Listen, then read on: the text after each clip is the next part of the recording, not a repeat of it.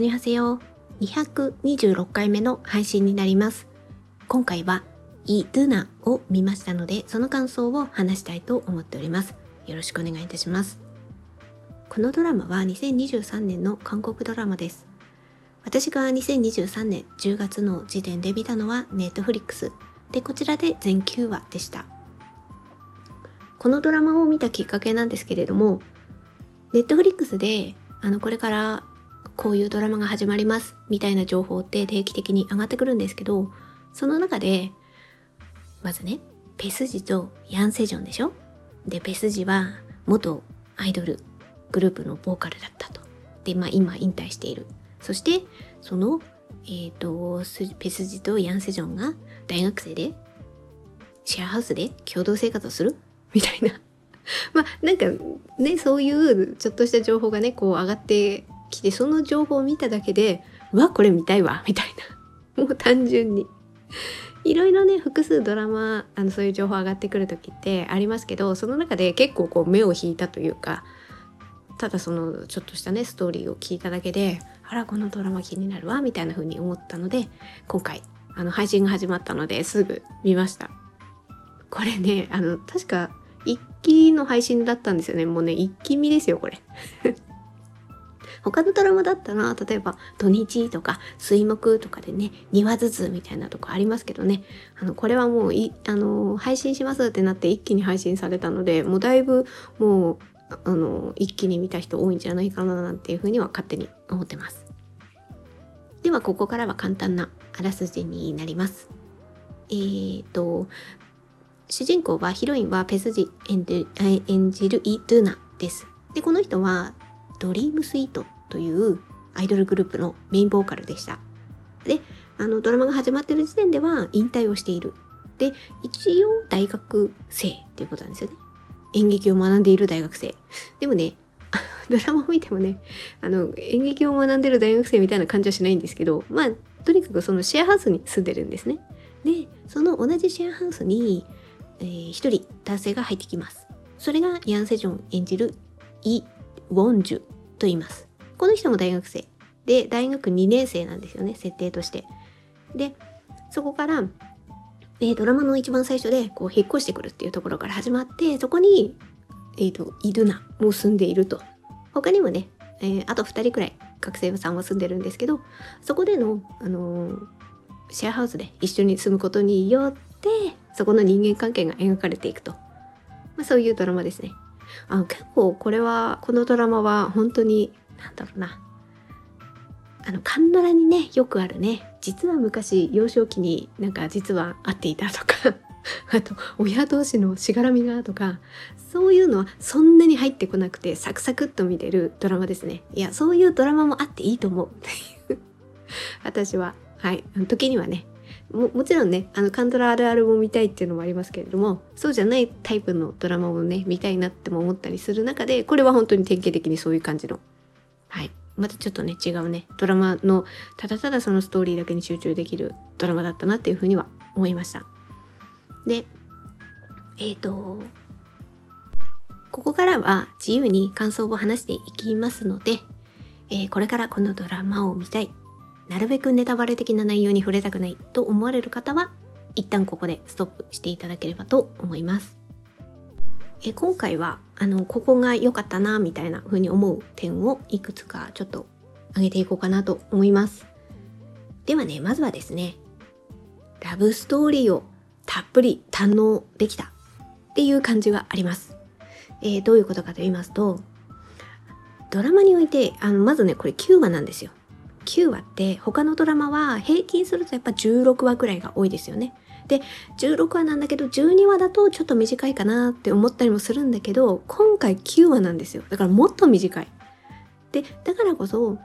なんだろうな他のドラマでしたら例えばラブストーリーがあるけれども結構サスペンス色が強かったりとかあとはコメディ色が強かったりとか、えーとあとはねファンタジーものであの転生ロマンスとかね。あのいろいろ要素がこう入ってくる。なんかまあそういう意味でねそこら辺が複合的に合わさるから面白いっていうのもあるとは思うんですけどでも今回これ9話なんですよね。だからもうラブストーリーをたっぷり、えーと、大学生もののラブストーリーをたっぷり堪能できる。なんかそこに集中できるドラマだったなっていうふうに思いました。うん。まあ時にはねそういうのもね。見たいなっていうふうに思ったりもするのでそのあの他のねジャンルを省いてとにかくラブストーリーを中心に。でさっきそんなカンドラあるあるのあの親のしがらみとかねあの実は昔に会ってたんだね的なねああいうのは全然入ってないんですけどとはいえ親のしがらみといえばそこまで親とがっつり会話するシーンとかはそんなにないんですけどでもやっぱりえっ、ー、とイズナもウォンジュンもあの親とね自分親子関係において、まあ、この2人だけでもなくてもねあのウォンジュの元カノもそうなんですけど親と親子関係での悩みを何かしら抱えてるものがみんなそれぞれあってそれが何か自分の言動だったり行動に影響しているっていうところではまあそういう要素は多少は入ってくる。でも現在進行形で親がねなんかドカドカ乗り込んできて 何かを荒らしていくとかそこそこまではね強くは見せてないっていう部分はあります。だからあのどっちかといえばラブストーリー中心に。でもだからその親のことがあるからちょっとこうラブストーリーにも影響はしているくらいなあのなんか見せ方だったりはします。だからまあまああのとにかくラブストーリーをたっぷり堪能できたっていうところはありますね。で私あのまずはねえー、これあのイドゥナとウォンジュの恋愛ストーリーでもあるんだけれども、えーと、特に前半なんかはウォンジュの元カノの、えーと、これはねキム・ジンジュっていうんですよね。このえー、この2人はねあこの2人っていうかこの人は高校の時の同級生なんですよねだからウォンジュンのあの前の恋 模様が、えー、回想シーンで描かれてきてでジンジュと同じ大学のあの同級生同級生というかあの人事は浪人しちゃうので1学年下なんですけど結局そこでまた再会する感じになってこの昔好きで好きだった人ああそうか元カノとも言えないんだ。あ元カノっていう表現しちゃってましたけど元カノとも言えないんですね。告白したけれども付き合うっていう感じではなかったっていう感じなんですよね。でも気持ち的には非常にお互い思い合ってたっていうのはわかる。この辺は回想シーンで挟まってくるのであの見えてくるんですけどもうこれをね私このウォンジュンとジンジュの関係性をね見ていく中で私ね結構この言葉がね頭よぎってました。それ何かっていうと恋愛ってタイミングなんだよね みたいな。これ何回もそうタイミングがねみたいなことをねずっと思ってた感じはありました。あの高校生の2人とか見るとねもうほんと付き合ってるような感じなんですよね。でまあそうなんですよお互い思ってる思ってるし。でウォンジュンが告白をする高校生の時にねジンジュにね。だけどでジンジュは嬉しいんだけれども結果としてはその恋は実らなかった付き合うことには至らなかったここに親の問題親の問題というか人事のお父さんが結構ねえっ、ー、とだからほら家父長制におけるなんか俺の言うことを聞けみたいなやつかな そういう感覚が非常に強い、えー、父親像でそこでウォンジュじゃないや人樹の恋愛も阻まれてしまったっていうところがあるんですよね。でそこの、えーと、ジンジュの親の話って父親のことですけどウォンジュンは知らないんですよね。知らないでまあ2人はいい感じだっただからウォンジュンは告白しただけどジンジュはそれに結局は拒んだっていう感じになっちゃうんですよね。それでもうちょっとそこからはあの疎遠になってしまってそしてえ1年？2年？うんとにかくあ1年後、うん、にまああの神樹も大学に来ることによって再会をするっていう感じなんですよね。神樹からすれば自分の父親の問題があるからっていうのはねそれは分かってるんだけどまあそれで非常に神樹自身も傷ついてはいる一方であのウォンジュももちろん傷ついているなんでっていう感じですよねウォンジュンからしたら。でこれがね言うに言えないんだよねっていうことなんですよね。で私もうちょっとね年齢がこの2人のね年齢が上の設定だったらいや、それは言わないと、みたいな。言わないとっていうか、まあ言えないとも思いつつ、えでもね、隠しきれないよねっても思うんですよね。今後、もし付き合っていくってことかを考えたら、どっかではね、それ出てきますよね。で、言ったらいいじゃんって思う側あ気持ちもありつつあやっぱこの年齢だったから言えなかったんだろうなとも思いました結局あの告白した時で高校生の時ですもんね、そりゃそうだよねみたいな風に思って思ったからタイミングなんだよねとも思ったわけですよ、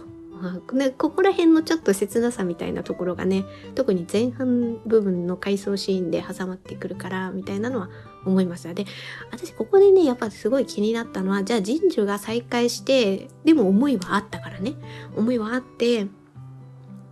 でウォンジュンに告白したのかな。だけどこの時はねウォンジュンはもうイルナがいたと、まあ、ここでもタイミング何度も言っちゃうんですけどタイミングなんだよねって思うんですけどあのこの後にこの神樹がどう振り切れるのかなっていうところは非常に気にはなりました。あの、この辺のほら方向性がね、ちょっと嫌な感じになっちゃう子もいる中において、あ、神樹どうかなと思って、大丈夫かなってちょっとね、若干ちょっと不安はありました。あ、なんかちょっと、ちょっと嫌な感じの女の子になっていってしまうんじゃないかって思ったら、最後の、結局はもう、ちょっとまだどうなんだろうって思ってる時はそこでね、あのもちゃもちゃしてましたけど結局はああのイドラとねウォンジュが付き合うんだってなってそこがはっきり分かったその先の、まあ、ジンジュは結構さっぱりしていた風な方向に行ったのであのお父さん父親のこともあったけどちょっと離れてたんですよね。であの海外に旅行に行くようになってみたいなだからやっぱりね距離感大事ですよね ある程度距離を保たないとやっていけないっていう側面があってでそこが神樹が、うん、断ち切れたようなね海外に行った写真とかを見せてるシーンとかの最後の方出てきたからそれが良かったなっていうふうに思って私なぜかねなんでかわかんないんですけどあのこの神樹を見ていく中でねあれを思い出したんですよ。パク・ミニョンとソガンジュンが出てるえっ、と、え天気が良ければ会いに行きますの。これあの別に元カノでもないんですけどあまり折り合いのね良くないパクミニョンの役って何だったかな。ちょっと今あの相関図とか探してるんですけど。えっ、とあヘオンだ。あのーえっ、ー、と、ヘオンと、あとソガンジュンがウンソプって言うんですけど、別にウンソプね、この人と付き合ってたわけじゃないんですけれども、途中で、あの、高校生のね、友達っていうことで、あの、ウンソプの同級生の女の子。この人がウンソプのことが好きで、なんか近づいてくるんだけど、結局ヘオンが、パクミニョンがね、いるから、なんかその思いが成就せずに、なんかちょっと嫌な感じに振り切られたっていう印象があって、この子がなんかわざと心配させるために森の中に入ってったとかね。ああいう感じでなんかこじらせていく女の子がちょっと出てきてて。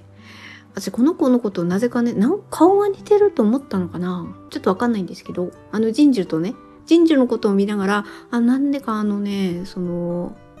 天気が良ければ会いに行きますの。あの、あのなんかちょっと嫌な女の子をちょっとね、なんか連想して思い出しててね。でも、人事はさっきも言ったように結局そういう感じの子にはね、なってなかったので、描かれ方としては、あ、それはちょっとホッとしたというか良かったなっていうふうに思いました。あと次、あの良かった点としては、二人の役、うん、ウォンジュンとイドゥナの役が、このヤン・セジョンとペスジの存在感にすごく合ってたなっていう。っていうのがすごい良かったです。あの、私よくわからなかったんですけど、ペスジは元アイドルっていうことなんですかね。あの、この、あの、イドゥナの紹介において、うん、あの、イドゥナ、イドゥナじゃないや、ペスジのアイドル時代の YouTube のリンクが貼られてたりとかするから、あ、こういう感じでアイドルだったんだって、私全然知らなくて、今まであの、そうですね、ペスジは、うん、えっと、特にポッドキャストでは、感想は語ってないですけど、例えばスタートアップとか、あ、感想語ってるのはあなたが寝てる間に、あ、あ、言ってる間にでしたかね。うん。あの、あの人と。そうそうそう。異常速だ。異常速度出てるドラマ。あれに出てるとかではま、何個かドラマ見たことはあったんですけど全然元アイドルとか全然知らなくて見てたんですけどあのこのイドナっていう役どころがあったからやっぱそういう過去のねあの経歴みたいなとこがちょっと引き合いに出されて説明文に出てきたりするのでああそうだったんだと思ってなんかそういう意味では演じがいがあったんじゃないかなって思ったしあのそのアイドルの感じとかもすごいよく出てたっていうところはあってなるほどって思った。一方あとはあ、まあ、一方というかあとえっ、ー、とヤン・セジョ演じるウォンジュ。ウォンジュもいいですよね。なんかいい意味で素朴な男の子。だけどこうなんか素朴で控えめといえば控えめなんだけれどもでもすごいこう内にこもってる何かこう思いはすごく強く持っている信念のある男の子みたいな感じをあのヤン・セジョンがすごくいい感じに演じてたっていうところあのなんていうかなイドゥナだペスジが演じる演じるイドゥナがこう華やかじゃないですか。だからまあ役どころがそうだからね。引退した元アイドルっていうところがあるから。華やかであり一方でウォンジュンがなんかこう素朴な青年みたいなところですごいバランスも取れててよかったなっていう。なんかあいいいい感じの2人なんだなっていうところがすごい良かったななんか抑えてる感じとかね。あのヤン・セジョンの抑えた演技とか。でもなんかこう思ってることはしっかりあるみたいなところがねすごくちょっとねやっぱね悩ましげな表情とか 多かったですよね。まあ、そういう2人のあの存在感っていうところのバランスはすごい良かったなって思いました。でウォンジュンがいるなにこうまあラブストーリーですからねこの2人の惹かれて引きどんどん惹かれていくっていうのはねもうね何かがあったからとかこういう言葉をかけてくれたからとかねそんなのもうね 関係なくというかねもうしょうがないって しか言えなかったですよ。いやだって大学生でしょ？それでシェアハウスでしょ？でいるなんてああいう感じでしょ？もう逃げらんないよねってすごい思いました。だからあのよくラブストーリーにおいてなんでこの2人惹かれ合っちゃうの？みたいな。えどこが魅力なの？とかって思うようなドラマもあったりするわけででそこがちょっと引っかかりになってドラマに集中できないとかっていうドラマもあるんだけれどもその中において特にねウォンジュンがいるのに惹かれていくのももうしょうがないの一言で 済んじゃったっていう感じはありました。で一方ねじゃあねイルナはウォンジュンにどうしてみたいなことがねああるここら辺がバランス取れんのかなってていうふうにちょっとね最初大丈夫かなと思ったんですよ。えイトゥーナだってあの例えばねちょっとわがまますぎないとかねあのウォンジュンがこう控えめな感じの青年っていうところの役柄もあるからそこら辺のねバランスが最初どうかなこれなんかそういうところが引っかからずに見ていられるかなって思ったんですけどまあそれはだんだんねあのイドゥナがあ過去にこういうことがあったんだっていうのがちょっとずつねなんとなく見えてくる部分があるんですよね。そのあの自分の特にこれ母親との関係ですよね。まあ母親もうちょっと後半に出てきますけれどもまあとにかくそういうアイドルっていうところでアイドルになった経緯経緯というかねその辺りでやっぱり人との関係まあ親との関係もあったからこそあすごいこの子寂しい子なんだなとかそういうのがだんだん分かってくるんですよね見せ方としても分かってくる。であとは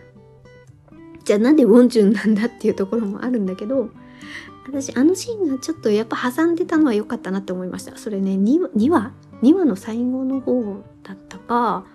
まだあのウォンジュンとイドゥナがまあ付き合うか付き合わないかとかっていう以前の話ですよね。その時はウォンジュンが、要するに前にね好きだったジンジュがね現れたことによってそこに影響されてちょっとねどうしようみたいな感じのところをイドゥナがまあ、なんかアドバイスするみたいななんかそういう感じは最初そんな感じなんですよね。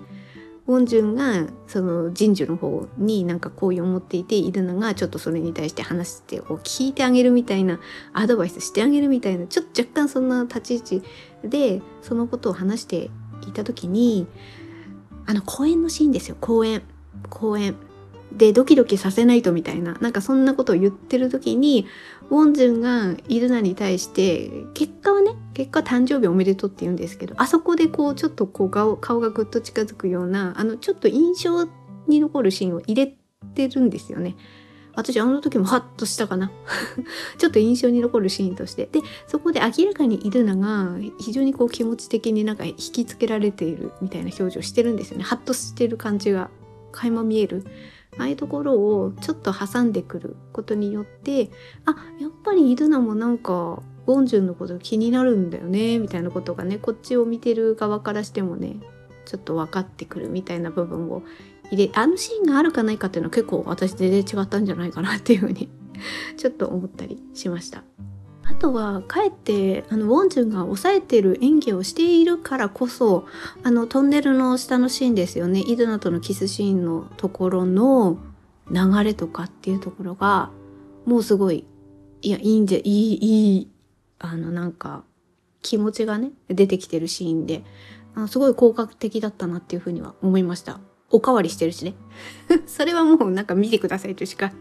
見て実際見てあねあのそれぞれ皆さんあの感想をお持ちだとは思うので ちょっとうまく私は表現できないんですけれどもでもあれはやっぱりこうウォンジュンが抑えた演技を今までしていたからこそに出てくる思いの強さみたいなところが現れた象徴的なシーンだったんじゃないかなっていうふうに思って。うん、すごいそういうラブストーリーに集中できるドラマっていう意味ではまあ、それもねすごい良かったなっていうふうに思いましたあとはこれを言っておかないといけないですよね。結果後半の方になっていってサブカップルですよ。キム・ドワン。良き。キム・ドワン良き。いやなんかあのシェアハウスの中で最初ウォンジュンが引っ越しをしてきてキム・ドワンと会うんですよね。で、キム・ドアンはちょっと先輩なんですよね。まあ、あの、最初に住んでいたっていう意味でも先輩ですけど、確か先輩っていう感じの立ち位置で、もう一人いるんですけど、キム・ドアン出てきた時に、私そこで、あ、これってキム・ドアン出てんだってね、その時点で気づいて、あ、余計に、余計にというか、あの、さらにね、ちょっと楽しみになったのですが、ですが、前半ちょっとやっぱキム・ドワンが存在感がえキム・ドワン出てきてるのにこれくらいしか出てこないのってちょっとね前半思ってたんですよ。そしたら後半になってあのウォンジュの幼なじみのパク・セワン演じるチェ・イラ。この人が出てくることによってちょっとこうね加速する感じですよね。サブカップル。いや私あのチェイラとその、えーと、キム・ドアン演じてるのはジョンフンか。ジョンフンのシーンすごい良かった。いや逆にもっとその2人のシーンはなんか前半から一緒に並行してもよかったんじゃないかなって。あでも難しかったですかね。9話ですからね。前半はやっぱりそうですね。もうなんか言ってて悩むみたいな感じですけど。うん、確かにジョンフンとチェ・イラのサブカップルのストーリーを最初から見たかったのもあるけどでも最初ってウォンジュンとあのジンジュのストーリーが入ってくるんですよね。あそこでその過去のね好きだった思いとかあの辺を見せてくるからあそこにチェ・イラとジョンフンのストーリーは入れがたかったのかなとか。見たかったと思いつつ9話の中に入れるのはやっぱり大変だったからやっぱりそのねジンジュとの話がちょっとね収束をしてきた後半にチェイラとジョンフのストーリーが入ってくるみたいな構成結果になっちゃったんですかね。まあ、とにかく私はこの2人のシーンがねすごいね可愛らしくてすごい分かりやすくて よかったなっていうふうに思いました。で私キム・ドワンはすぐ分かったんですけどこのチェイラえいチェイラ役のパクセワン？顔なんかどっかで見たことあるんだけどどこだったっけかなって思っててで調べたんですよ。そしたらもうあれでした。魔女たちの楽園の爆破ですよ。はああれあれに出てた子だと思って。私顔をそう語ってんですよ。あの魔女たちの楽園。あのクワクドンヨンのと、えー、クワクドンヨンとこのパクセワンが主役の2人で、えーと、とこの2人がねカップルになっていくんですけどすごい良かった。良かったなって思ってたから、あ、だからやっぱ良かったですよ。ここがすごいね、この2人をすごくね、もっと見ていたかったって思ってただこれ今回はちょっと同時にツッコミポイントをもう合わせて話してしまうとこのチェ・イラの登場シーンのこのはっちゃけた感じを見せてくる部分ありますよね。あのウォンジュンとのあの過去のエピソードでウォンジュンはもう多分ねちょっと合わなかったんでしょうね。もうチェ・イラに振り回されてもう顔見ただけでうわーって感じになっちゃうみたいな、まあ、そういうエピソードを入れるために過去のシーンとかあと今の性格のなんか見せるようなねシーンがね入ってくるんですけどあそこがちょっとちょっととインパクトありすぎたかな まあ、ウォンジュンとちょっと幼馴染でもちょっとなかなか合わない2人だったっていう要素を入れてももちろんいいとは思うんですけどそれを分かりやすくするために置いてすごいチェ・イランのはっちゃけた感じ見せすぎみたいなことは若干若干思いましたかねそのあたりは。まあ、ただとはいえあのそのジョンフンとのサブカップルの感じはすごいその恋に落ちていく感じは私はもうなんか楽しくただただ楽しく見ていたなっていう感じはありました。であとは、まあ、印象的というかここはどうなんだろうっていうところで思うのはやっぱりラストにかけての解釈っていうところでしょうか。この辺りを皆さんどういうふうに解釈をされてますか？やっぱりこうあの一気に配信をされているのであのそれで見終わった後に特にえっ、ー、と X ですね。あのところでまあ、ハッシュタグつけたりつけなかったりもありますけれどもあの後の考察みたいなところをされてる人がそれなりにいたなっていうふうには思いました。見せ方としてやっぱり視聴者に若干委ねるような見せ方をしてるんですよね。でここにちょっとなんか伏線を若干これ伏線なんじゃないの？みたいな風にねはっきりとしては見せてないけどもしかしてそうなんじゃないのみたいな風に入れてくるんですよね。例えばオープニングの演出とかね。でも私はそこまでね解説はできないです。だから解説はできないのでだからここのシーンがこうだったからこの時はこうだったんじゃないの？みたいな風にねそれぞれが考えていく。で私はそうですね。私の場合は考察というよりは考察？推理？というよりは妄想です。妄想。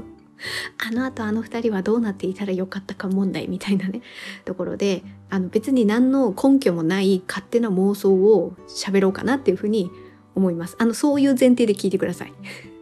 あのここに伏線があったからこうなんだよっていう文脈ではないです。私はね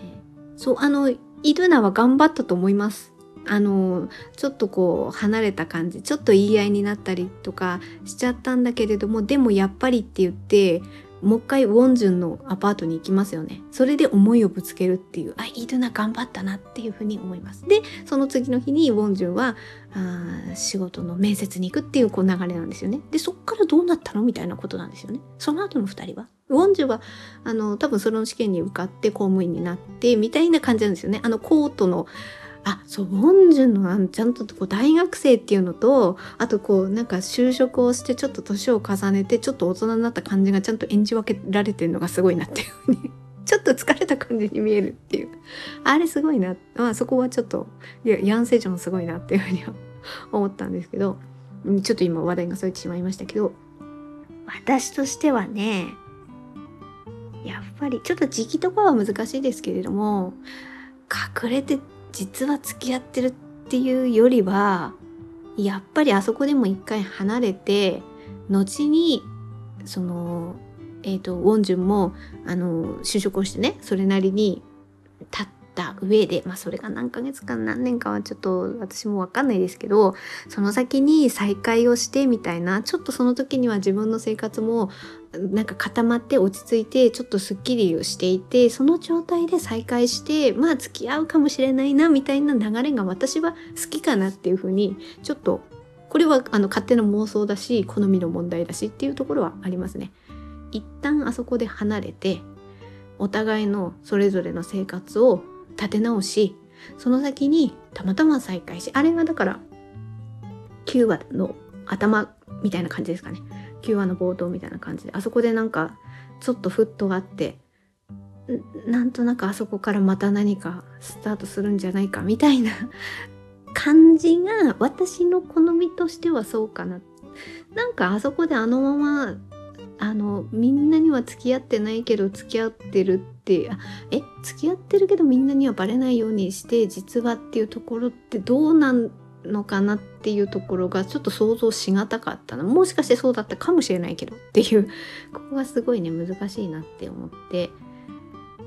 まあ本当ここは本当好みの問題ですよね。だからこのラストにおけてねあ置いてどういう風な感想っていうか想像力をねこの視聴者に委ねるかっていうところの結果そういうドラマだったんだなっていうのは分かったんですけどね。だからまあ私のあの妄想というかねそうだったらいいんじゃないかなっていうのはまあ結局はでもやっぱりだから2人はなんとかこう安定したそれは環境的にも精神的にも安定した状態になってそこからあの落ち着いた感じでスタートしてほしいなっていう感じがあったっていうことでしょうか。はいはい。ということで、ちょっと長くなったので、いくつか今挙げていったところをまとめていくとですね、まあ、あの、良かった点、印象に残った点っていうのをね、ちょっといくつか挙げたんですけど、まずはね、ラブストーリーをたっぷり堪能できるドラマだったですね。で、次は、あとはですね、二人の役と存在感がすごく合ってたっていうところですね。で、あとは、サブカップル良き。やっぱキム・ドワン出てくるとわあ出てんだってちょっと思っちゃったな。私は。まあ好みの問題ですけど。はい。サブカップル良き。そしてラストのなんか想像力を持たせるラストだった。まあここら辺は好みがあるのでで私の妄想こうだったらいいなっていうのをちょっとねお話しさせていただきました。まあとにかく本当にあの集中して大学生のシェアハウスに偶然一緒に入った2人のラブストーリーをねまあ過去の恋愛とかあと過去のまああの親との関係なんかとのこう絡みもあった。でもそこまでそれがね強くもない。ね。であの恋愛あのストーリーに集中できるドラマとしては良かったんじゃないかなと。あすごいああれですよね。雰囲気ねオープニングの雰囲気とか映し方とかそのあたりも非常にこうなんか雰囲気がいいな。すがすがしく見れるなっていうふうに思うドラマでした。ということで今回は「イルナ」を見ましたのでその感想をお話しさせていただきました。最後まで聞いていただいてありがとうございました。程よい一日をお過ごしください。スノーでした。